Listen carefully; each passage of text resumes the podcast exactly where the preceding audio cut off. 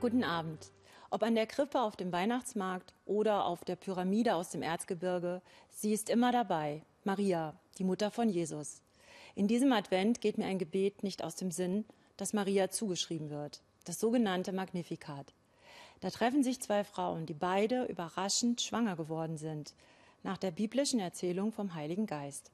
Die eine eigentlich viel zu alt und die andere eigentlich viel zu jung und unerfahren.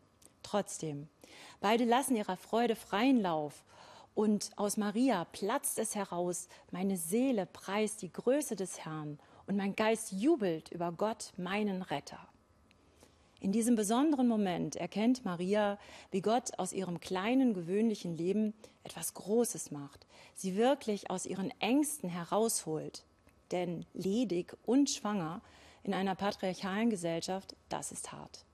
Jetzt aber spürt sie, ja, es stimmt. Gott erhöht die Niedrigen. Aber stimmt es auch, wie Maria dann weiterbetet, Gott stürzt die Mächtigen vom Thron, lässt die Reichen leer ausgehen und sättigt die Hungernden? Was für starke Aussichten.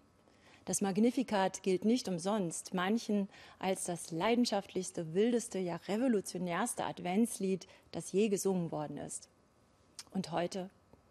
Heute stehen wir weltweit vor unvorstellbaren Herausforderungen. Machtgier, Kriegswahnsinn, Ungerechtigkeit, die Liste ist lang.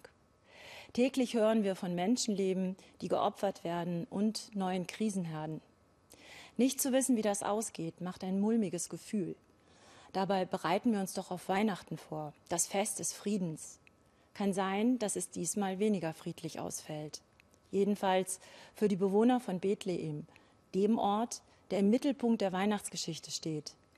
Denn viele Mächtige spielen Machtspiele und provozieren Unruhen, ausgerechnet in einer Weltregion, die einem Pulverfass gleicht. Hilft es da zu singen, Gott stürzt die Mächtigen vom Thron und erhöht die Niedrigen? Mir schon. Denn dann weiß ich, auf welcher Seite ich zu stehen habe, nämlich auf der Seite der Niedrigen, der Ohnmächtigen, der Hungernden. Aber ich kann auch die Enttäuschung vieler verstehen, dass Gott nicht höchst selbst alles Unrecht aus der Welt schafft. Frieden auf Erden, so verkünden es die Engel den Hirten von Bethlehem. Und es passiert wieder nichts oder zu wenig. Gott arbeitet nicht einfach unsere Wunschzettel ab. Nein. Gott sucht Menschen wie Maria, die sich auf seine Pläne einlassen, sie mittragen und mitmachen. Auch die Zumutungen schrecken Maria nicht ab. Je mehr sie auf Gott vertraut, desto tougher wird die Frau aus Nazareth. Und heute, heute sind wir dran, den mühevollen Weg des Friedens zu suchen. Mir helfen da die Lieder wie das Magnificat, weil sie mir Mut machen, weil da die Hoffnung auf Veränderung zum Guten aufblitzt. Deshalb kann so ein Lied schon mal ein Heilmittel gegen die Ohnmacht sein. Eine Tür kann aufgehen, eine Mauer einstürzen, eine Seele wieder aufatmen.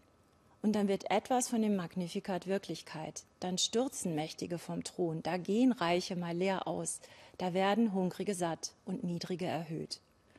Ich wünsche uns allen einen hoffnungsfrohen zweiten Advent.